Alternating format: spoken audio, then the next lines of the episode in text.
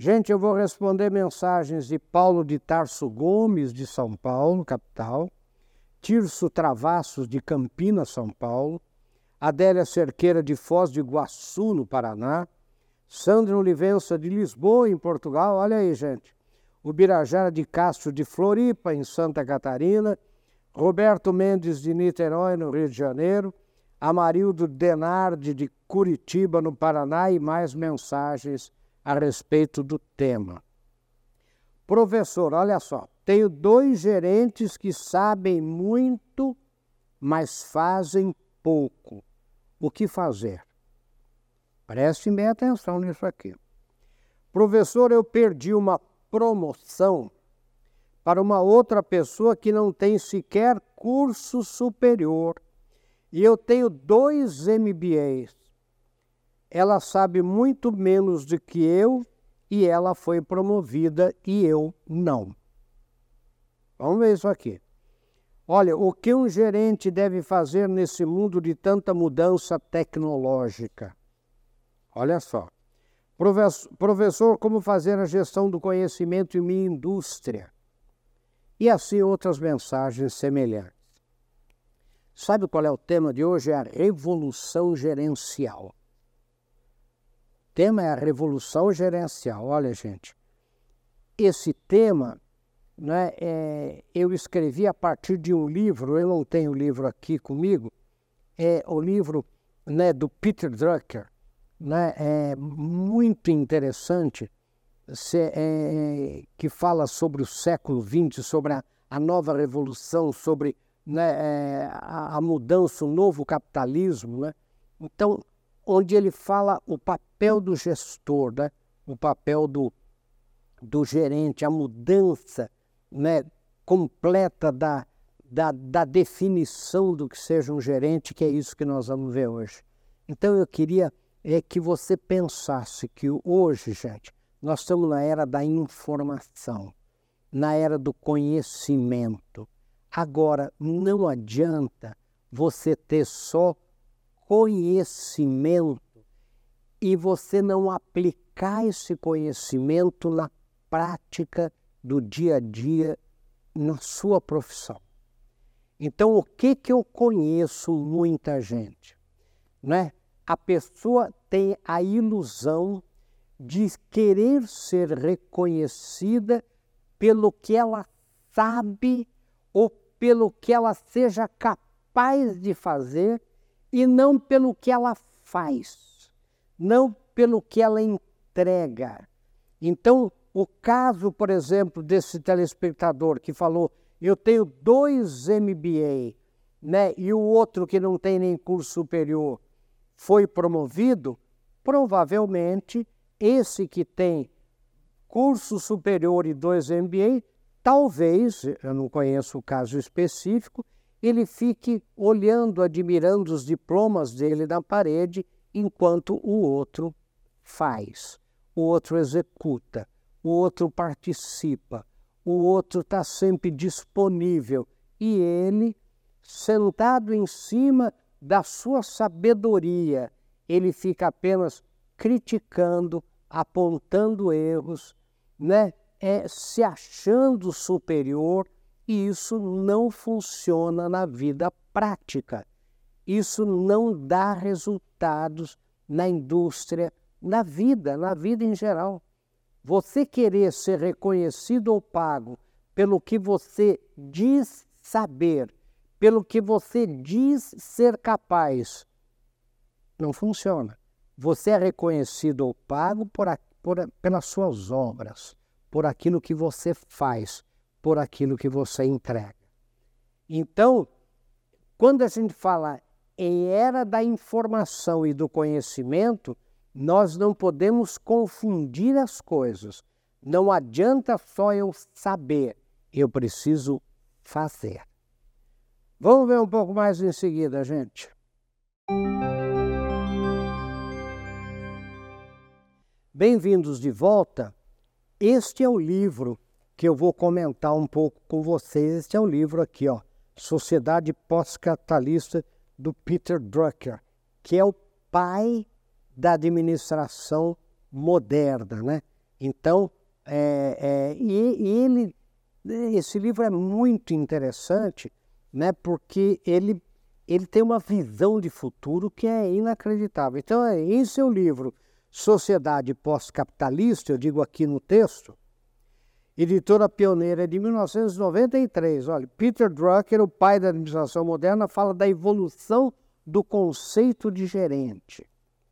Afirma Drucker que logo após a Segunda Guerra Mundial, que foi de 39 a 45, um gerente era definido como, olha como é que, como é que é, é, lá nos anos né, é, 40 é, se definia alguém que é responsável pelo trabalho de subordinados. Isso que era gerente. Em outras palavras, o gerente era um chefe. E gerência era uma posição de poder.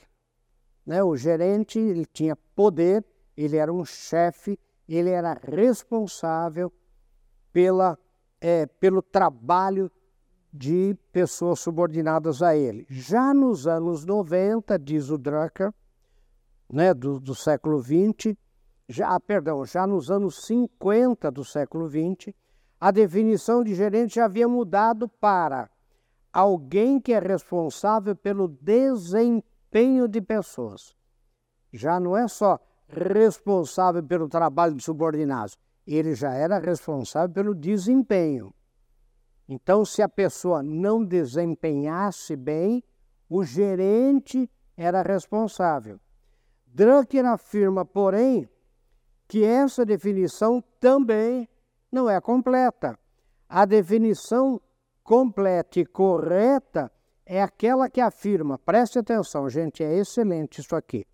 Gerente é alguém responsável pela aplicação e pelo desempenho do conhecimento.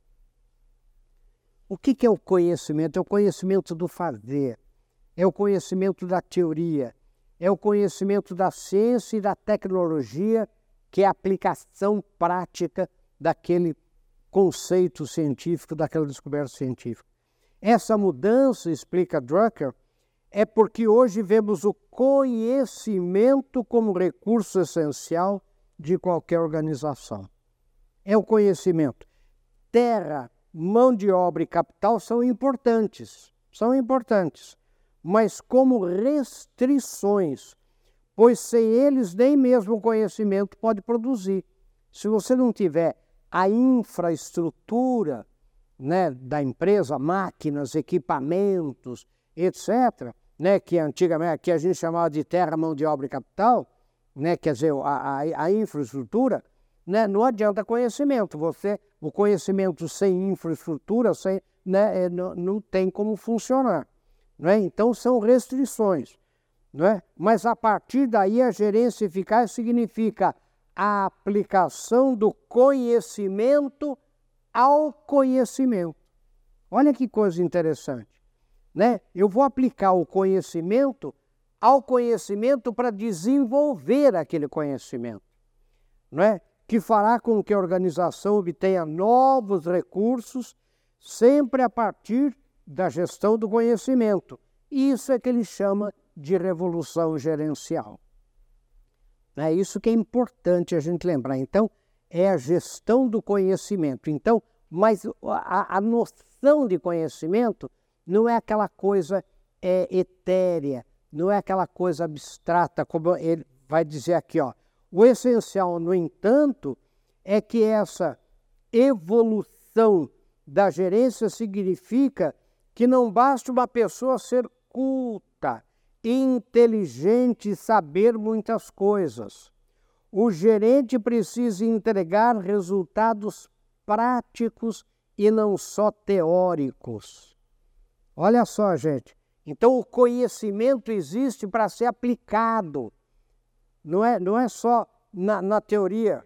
Sabe, de nada adianta um gerente ser muito competente em coisas sem importância prática para o resultado concreto de uma organização. Viram isso que interessante? Né? E ele diz aqui uma coisa que eu achei incrível, né? Na Idade Antiga e na Idade Média, a base do conhecimento era a gramática, a lógica e a retórica. As pessoas eram ensinadas a saber o que dizer e como dizer o que deveria ser dito. Hoje, um gestor tem que saber o que fazer e como fazer o que deve ser feito, o que precisa ser feito. Não é só retórica, né? não é só discurso, não é só a lógica. A maior mudança foi do saber dizer para o saber fazer. E isso faz o gerente eficaz. Né? Olha que coisa, gente. Uma sociedade baseada no conhecimento, na aplicação prática da ciência, o que se chama de tecnologia, exige gerentes que saibam o que fazer e façam o que deve ser feito, e não apenas teóricos encastelados em suas salas, distantes da realidade concreta da empresa, da organização, das pessoas e do mercado. E eu termino aqui na análise desse livro com Pense Nisso, Sucesso. Vamos ver um pouco mais em seguida, gente.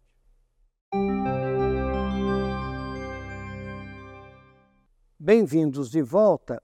Por que, que eu quis, gente, revisitar né, esse tema do Peter Drucker lá, né, no Sociedade Pós-Capitalista, sobre o conselho de gerente? Porque todo mundo fala né? O Peter Senge já falava, todo mundo fala que nós estamos na era do conhecimento, na era da informação. E muita gente confunde isso com, com teoria, com cursos.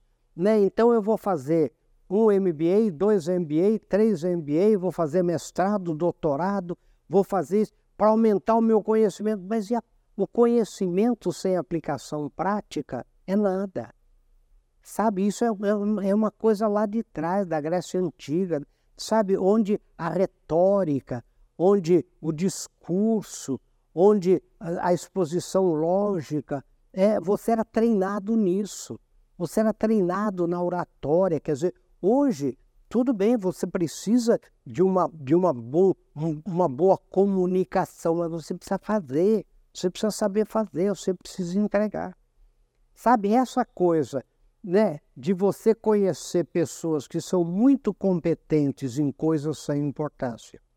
Eu me lembro, por exemplo, de um diretor que falou, professor, de um presidente falou, professor, o meu diretor de marketing é uma pessoa inteligentíssima. Só que é o seguinte, professor, ele se encantou com o nosso site, né, o site da nossa empresa. E ele fica horas atualizando o site, entrando nas redes sociais, sabe? Não é isso que eu queria dele. Eu preciso que ele faça pesquisa de mercado. Eu preciso que ele converse com clientes. Eu preciso que ele converse com fornecedores. Eu preciso... Agora, ele é muito competente em coisas sem importância. Eu vou ter que dispensar esse diretor. Ele é uma pessoa agradabilíssima. Ele é, é uma pessoa. Só que ele é muito competente nas coisas eh, que não têm importância para a nossa organização, para a nossa empresa. Quanta gente você conhece assim?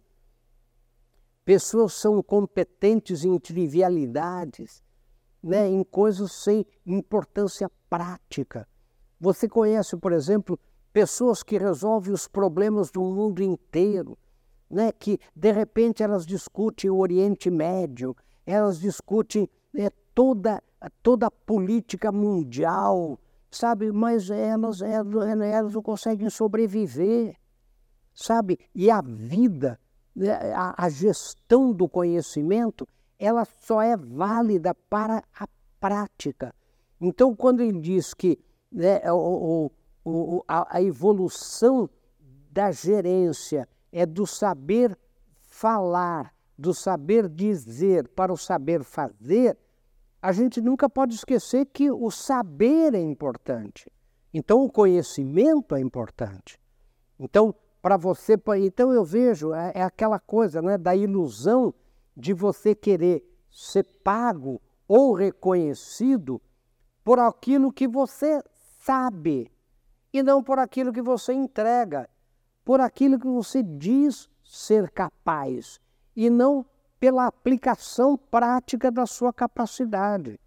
Então aí não resolve. Você tem pessoas maravilhosas com você, são ótimas para uma conversa de mesa de bar, são ótimas para um jantar, são ótimas para a gente discutir né, os problemas da vida, mas e a, e, a, e a vida prática? E a empresa? E a organização que precisa dar resultados? Né? Porque vamos, vamos ser bem claros, quer dizer, se uma empresa não der resultados, ela vai ter que fechar, sabe? E resultados é, são resultados práticos, é caixa, é política de caixa, sabe? É ter resultado mesmo. Não é só firula, não é só é, discussões teóricas, discussões abstratas. Então eu vejo, por exemplo, muitas empresas que perdem horas, horas, dias, meses discutindo a missão, discutindo a visão, discutindo né, princípios e valores da organização, mas, e a prática? Nunca chega na prática, nunca chega na, sabe, na qualidade do produto, na qualidade da prestação de serviço ao cliente, sabe, na qualidade do atendimento. Então você conversa é, com a empresa é, é, é, ela é, parece uma universidade, assim, teórica, parece uma universidade da Idade Média, né? mas ela não, não, não, não aplica. Né? Então, eu me lembro de um presidente mundial de uma grande multinacional que, ao dispensar o presidente da filial do Brasil, disse assim: meu querido, os nossos acionistas não não, não querem concurso de popularidade. Você é um presidente muito popular, você é querido, você é, é, é está nas primeiras páginas da revista, só que a nossa empresa precisa dar resultado, ela precisa vender, ela precisa produzir produtos e serviços de qualidade. Então eu sinto muito, a gente gosta muito de você, mas você vai ter que ser substituído. Por quê? Porque era um gestor à moda antiga. Era um gestor assim, sabe que é, era um, um comandante, sei lá, né, de, era, um, era um, um gestor de, de festas de um navio de cruzeiro, em vez de ser um gestor de uma empresa. E, então pense nesse tema, né, da revolução gerencial para a gestão do conhecimento, mas um conhecimento aplicado. Pense nisso, sucesso. Até o nosso próximo encontro, se Deus quiser.